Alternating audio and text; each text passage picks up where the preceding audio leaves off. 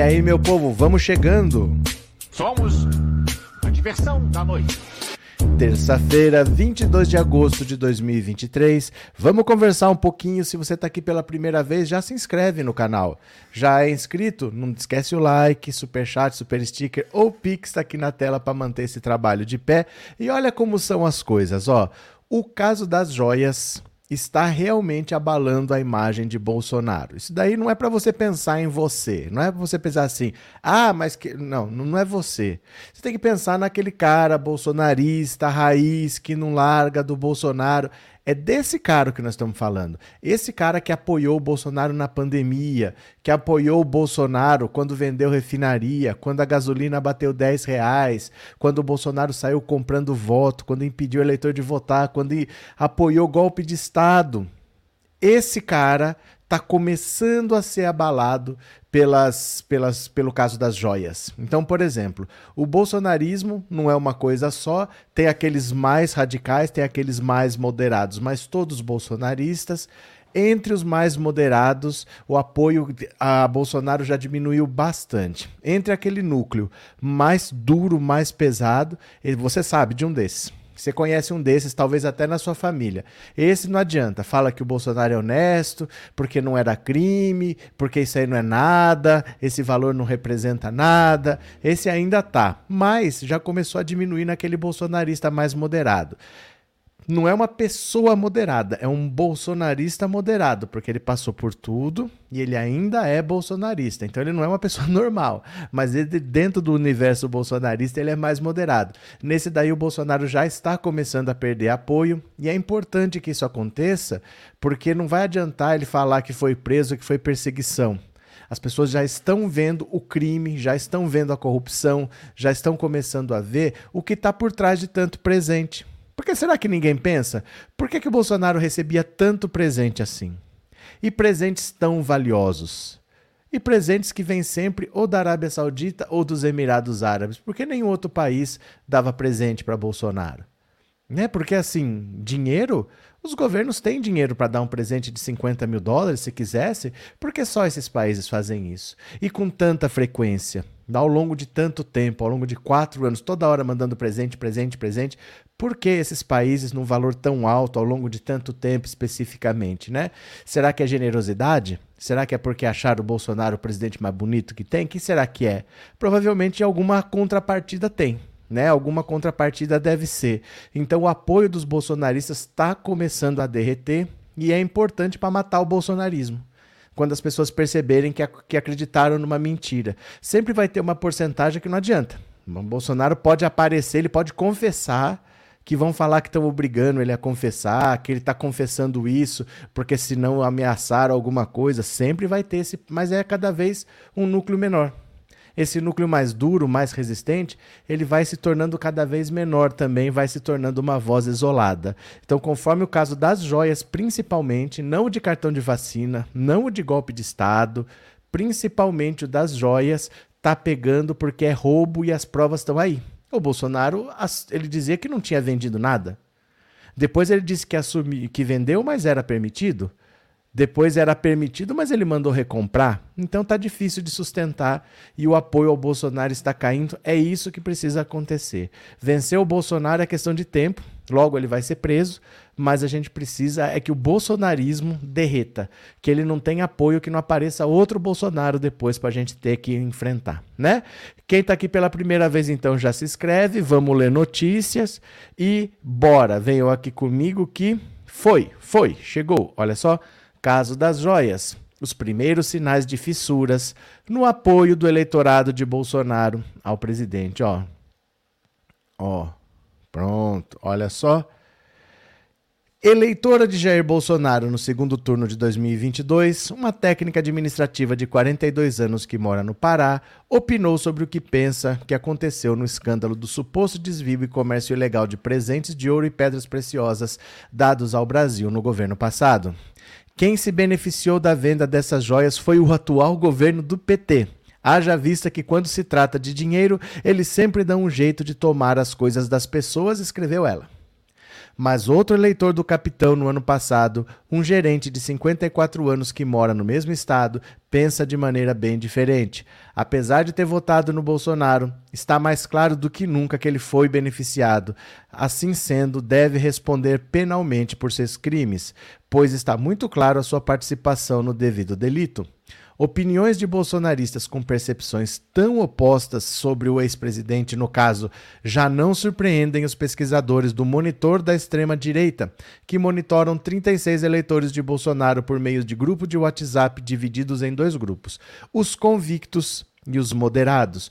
O projeto, abrigado pelo Instituto de Estudos de Pesquisas Sociais da Universidade do Estado do Rio de Janeiro, colheu suas opiniões sobre esses acontecimentos entre 14 e 17 de agosto.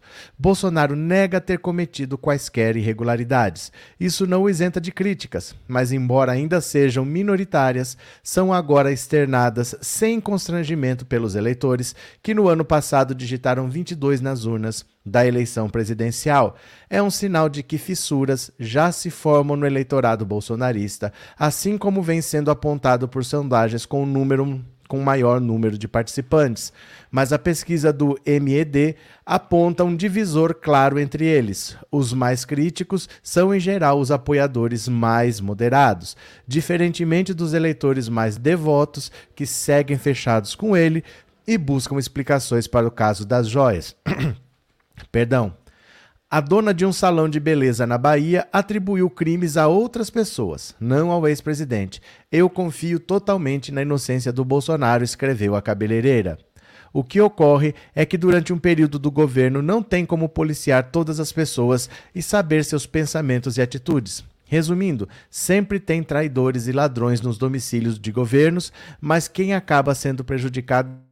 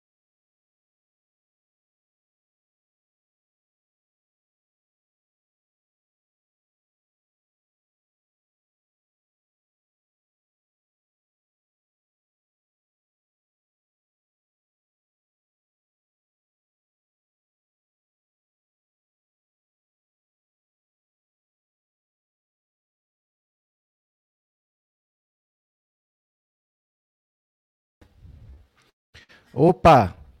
Caiu aí para vocês? É porque é o seguinte, ó, deixa eu explicar. Aqui caiu a energia cinco minutos antes da live começar. Aí eu tô trabalhando no no break, porque normalmente cai, estourou o transformador aqui e tal, mas eles vêm e consertam. Só que vamos ver o que acontece agora, né? Vamos ver o que acontece. Eu coloquei aqui o computador tá tá no no break. Eu tô usando a internet do celular. Vamos ver se dá para fazer, porque tá, tá ameaçando que vai cair tudo, viu? Não sei se vocês estão me ouvindo. Estão me ouvindo? Pronto. Cadê? Então, ó, caiu a energia aqui, já tinha caído antes da live. Eu estou trabalhando no no break e com a internet do celular. Então, qualquer coisa que acontecer, podendo, vocês relevem, viu? Então, bora. Vou voltar para cá. Bora, bora, bora. Deixa eu compartilhar a tela aqui de novo. Bora. Continuemos.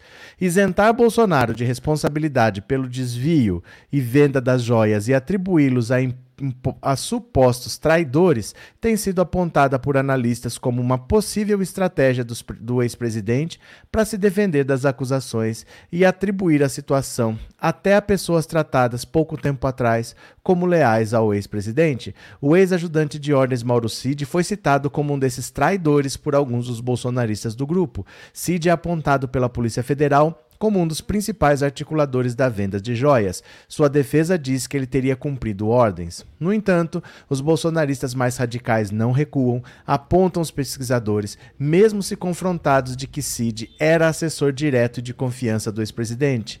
A gente vê que entre os convictos esse assunto das joias não pega, diz a cientista política Carolina de Paula.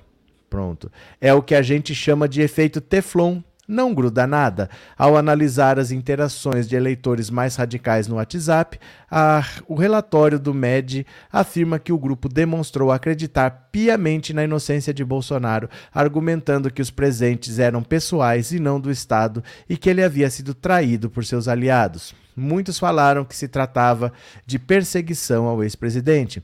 A investigação seria mais uma tentativa fracassada de incriminá-lo. Entre os moderados, porém, o quadro é diferente. Há um sentimento generalizado de que é necessário investigar o escândalo para saber o que de fato aconteceu.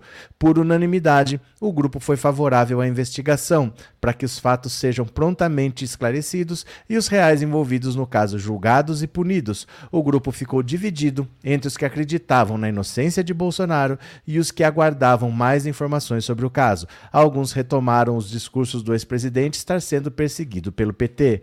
Há cinco meses, o MED acompanha o grupo de Bolsonaro bolsonaristas por meio do painel online de monitoramento de tendências.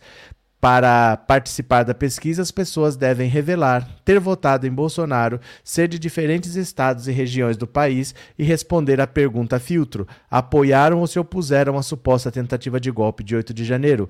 Os apoiadores foram então divididos entre radicais e moderados. Bom, aqui fala de como a pesquisa foi feita, né? Importante a gente entender. Olha só. Não dá para você falar que o Bolsonaro não sabia de nada, porque ele disse que as joias eram do acervo privado dele.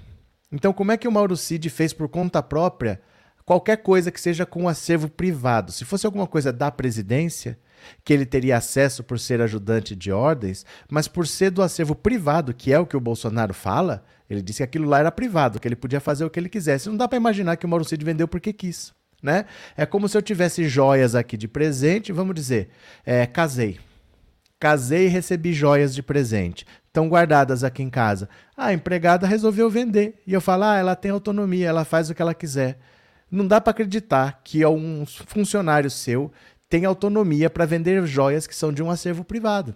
Então as histórias do Bolsonaro começam a se desmanchar conforme mais elementos vão aparecendo, porque ele disse que não vendeu, aí ele disse que vendeu, mas que podia vender, aí ele disse que podia vender, mas recomprou. Então a, os próprios bolsonaristas já estão percebendo as mentiras que tem no discurso do Bolsonaro e o apoio está diminuindo. Então, a partir de agora, é a gente começar a bater, bater, bater, bater, bater, bater, bater, para que acabe não só o Bolsonaro na cadeia, mas que acabe o bolsonarismo. É importante que o bolsonarismo acabe junto com o Bolsonaro, né?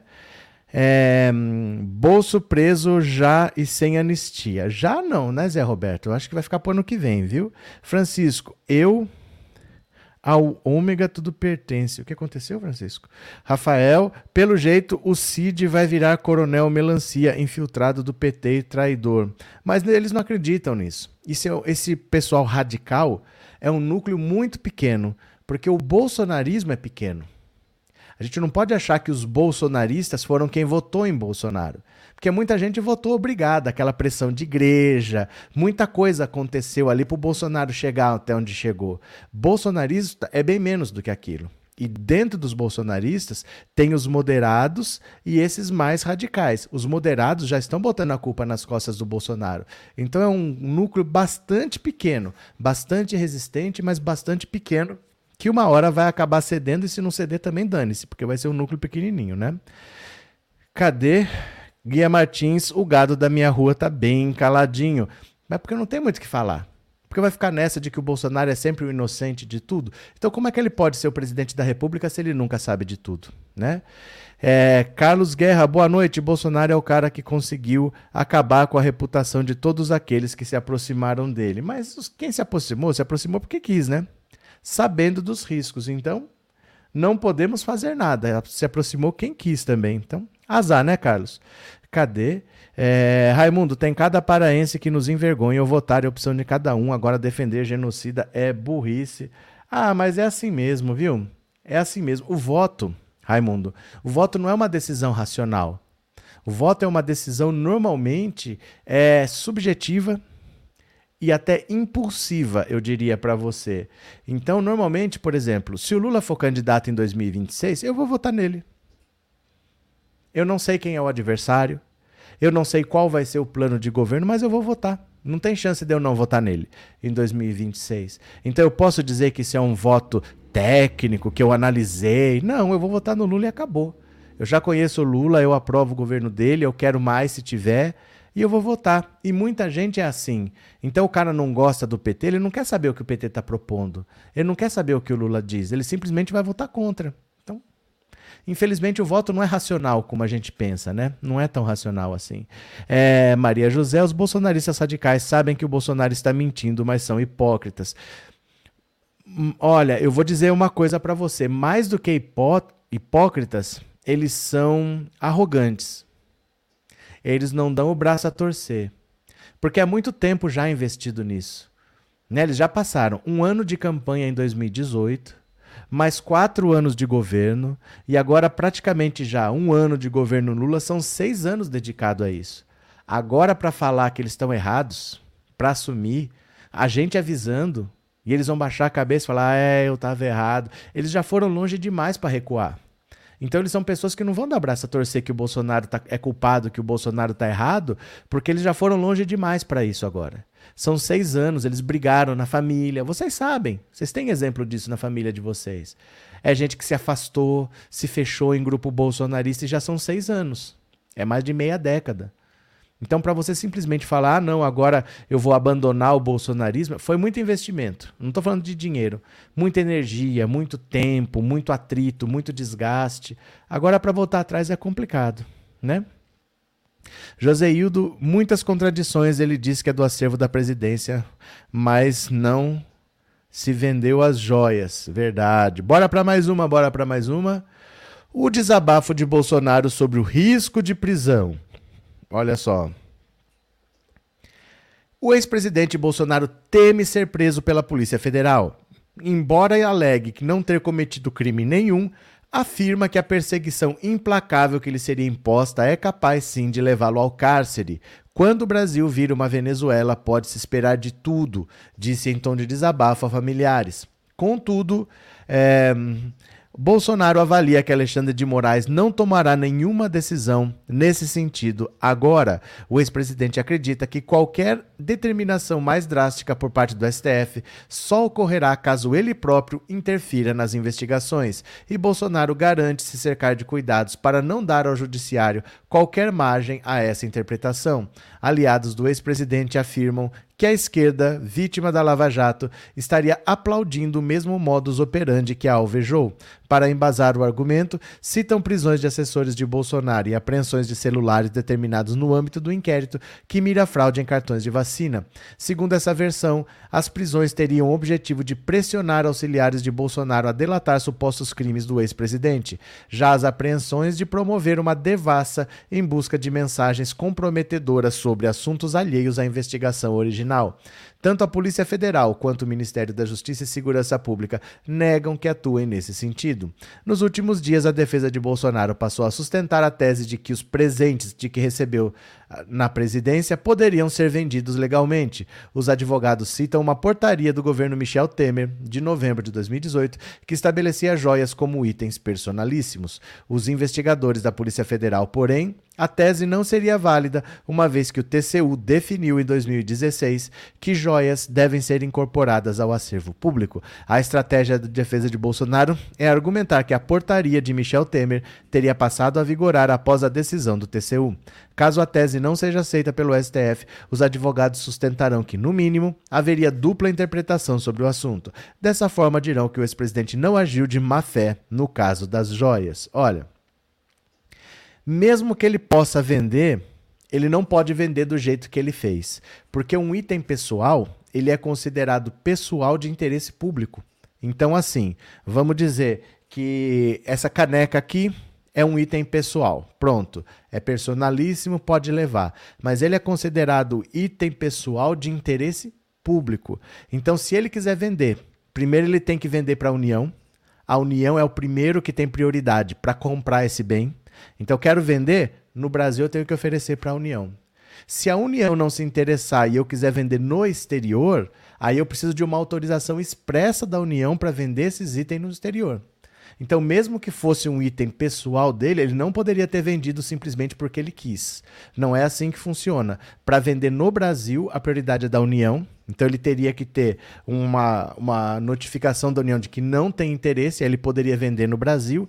E para vender o que ele no exterior, como ele fez, ele precisa de uma autorização expressa da União dizendo autorizo a vender no exterior. Nada disso foi feito. Então, pode esquecer, não tem desculpa para o que ele fez, viu? Não tem desculpa. Cadê? Renova cara. Opa, cheguei. Boa noite a todos. Chegou. Márcia, ei, gente. Mate o homem, mas não erre o nome. Meu sobrenome é Xaxá. O que, que aconteceu? Angelina, se o Brasil virou Venezuela, que privilégio. Venezuela é melhor que o governo do bolso. É, Beat. O Bozo não é um trambiqueiro qualquer, nem um muambeiro barato. Entendam isso, minha gente. Socorro, a rede lixo de televisão deveria contratar o Bozo para seu elenco de atores.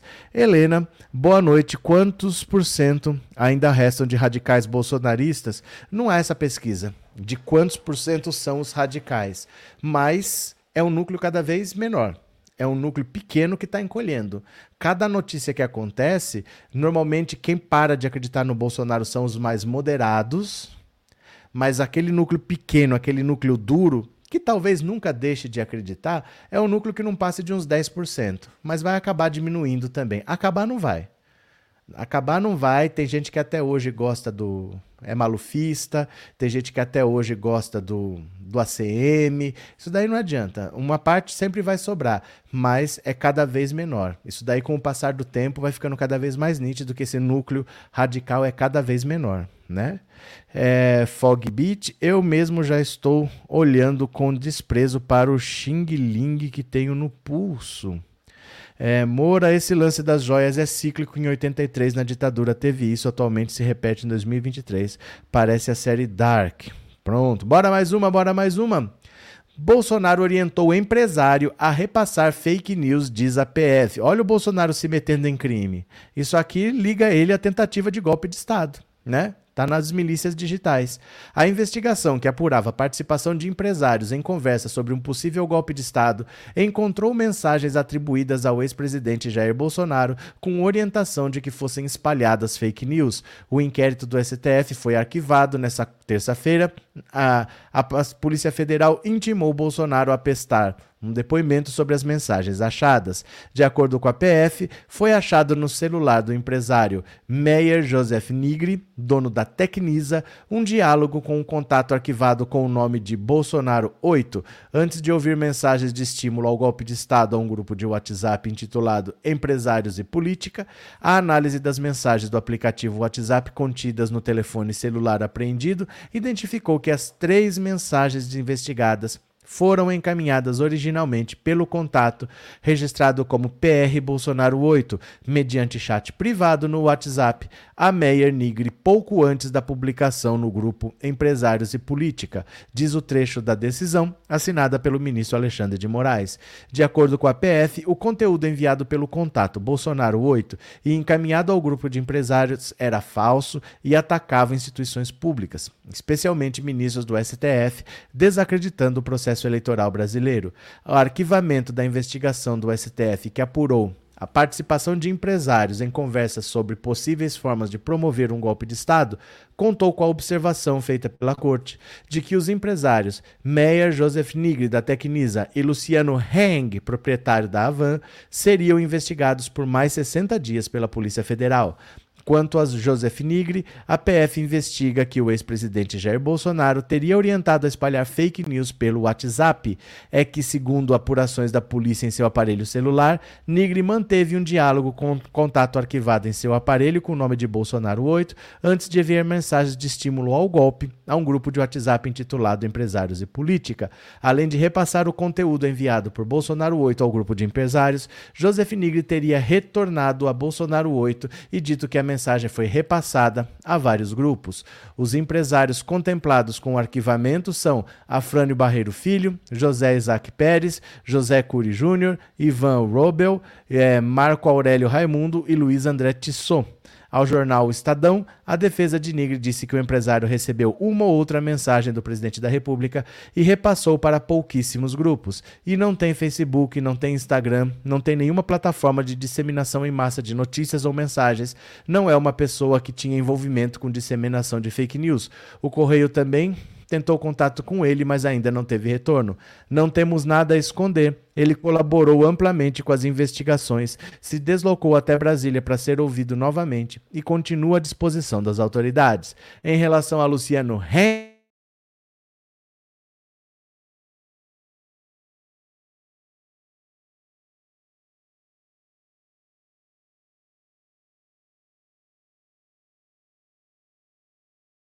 o processo de identificação das senhas. Então, não sei se vocês lembram, veio a notícia divulgada pelo portal Metrópolis na época de que um grupo de empresários, empresários pesados assim, dono da Tecnisa, né, estavam sendo investigados por fomentar um golpe de estado, que eles estariam conversando de como que eles iam fazer. Essa investigação foi arquivada. Porém, o Luciano Heng e esse outro da Tecnisa tiveram a investigação prorrogada por mais 60 dias. O Luciano Hang, segundo diz ali o Xandão, não conseguiram a senha do celular dele, estão trabalhando para destravar tudo para ver o que tem lá dentro. E a investigação vai continuar. Nesse grupo, a investigação foi arquivada, mas o Bolsonaro foi identificado ali como um contato Bolsonaro 8, ele deve ter tido vários telefones, vários números mandou uma mensagem para esse grupo pedindo para espalhar e a pessoa retornou falou: ó, já está espalhado para vários grupos. Então o Bolsonaro seria um dos incitadores do golpe, sim, passando diretamente fake news que fossem divulgadas para esses grupos radicais que queriam um golpe de Estado, né? Elaine, obrigado pelo super chat, obrigado por ser membro. Regina, obrigado pelo super sticker e obrigado por ser membro também.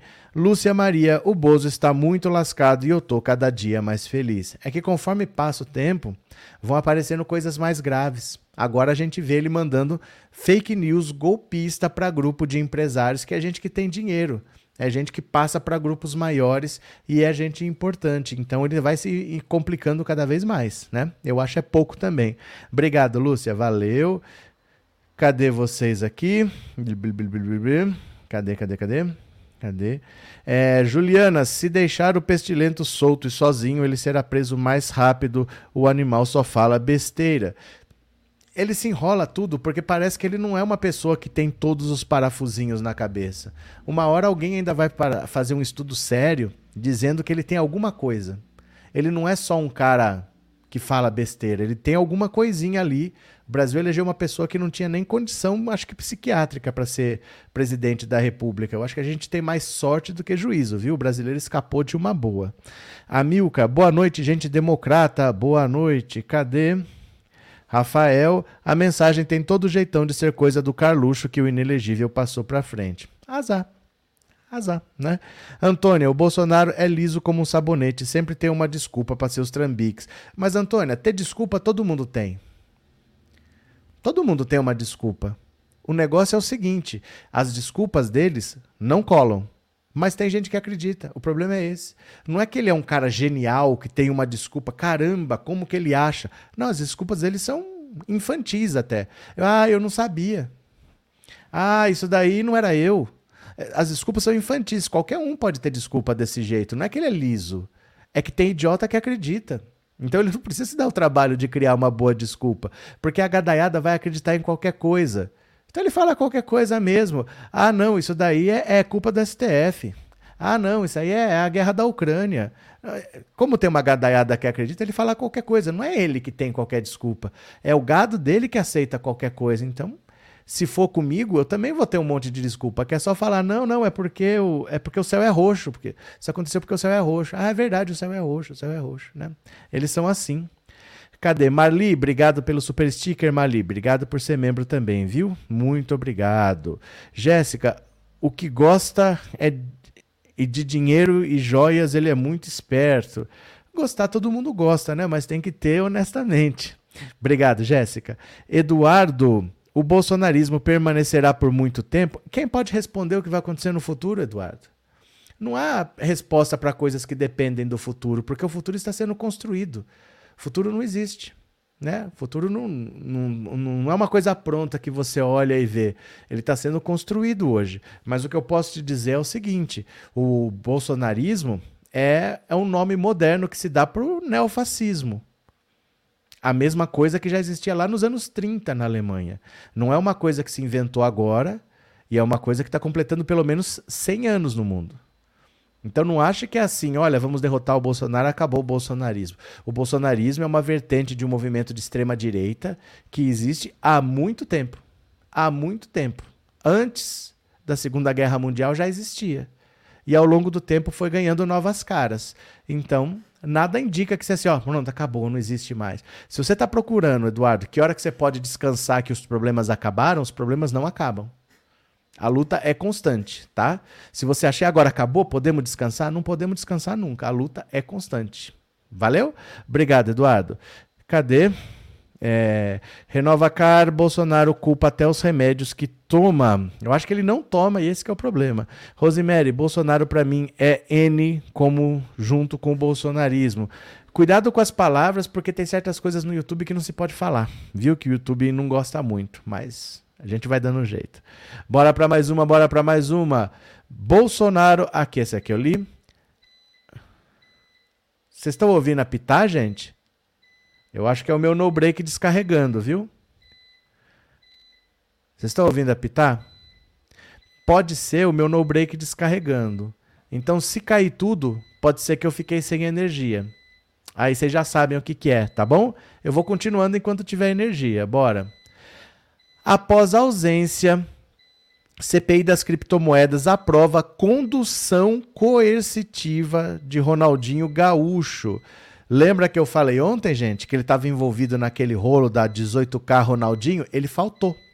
Ele não conseguiu autorização para não ir e ele faltou. Agora foi autorizada a condução coercitiva dele. Ó, Após faltar a CPI das criptomoedas, onde tinha um habeas corpus para ficar em silêncio, Ronaldinho Gaúcho acaba de ser convocado novamente para depor e teve a condução coercitiva aprovada de ofício para o caso de se ausentar novamente. O depoimento do ex-atleta está marcado para as 10 horas de quinta-feira no colegiado.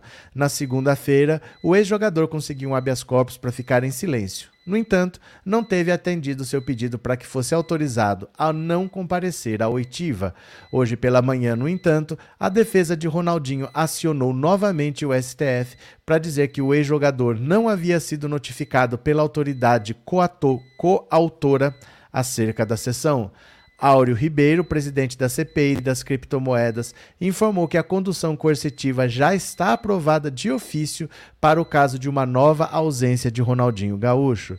Eles alegaram não terem sido notificados, o que não faz sentido já que recorreram ao STF para não comparecer.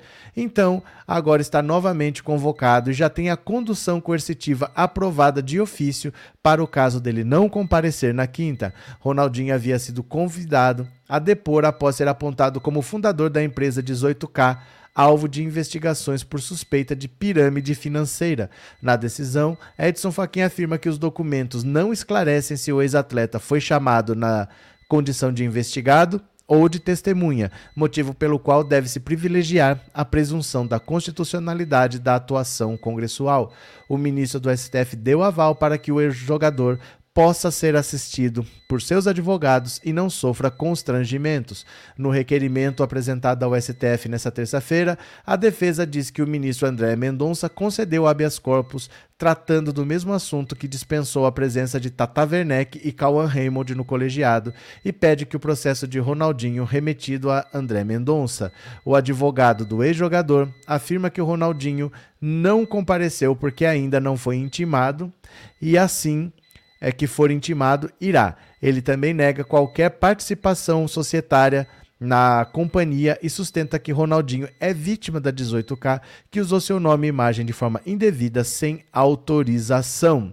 Então, olha, esse caso aqui é de 2019. Tinha uma empresa chamada 18K, com a cara do Ronaldinho, oferecendo ganhos de 2% ao dia Você não acha hoje um investimento que pague 2% ao mês, eles ofereciam 2% ao dia, prometiam quadruplicar seu patrimônio em 10 meses, e esse pessoal tomou calote. Depois tá, tinha uma ação na justiça cobrando danos morais e materiais de 300 milhões de reais. Foi a época que, o, que ele foi para o Paraguai com uma carteira de identidade paraguaia.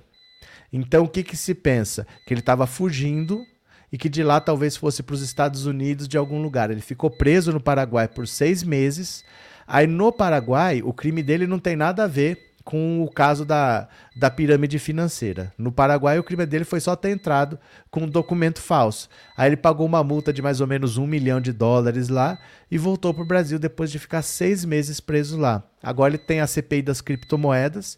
Ele foi chamado para explicar esse caso, que é uma pirâmide financeira, e não foi.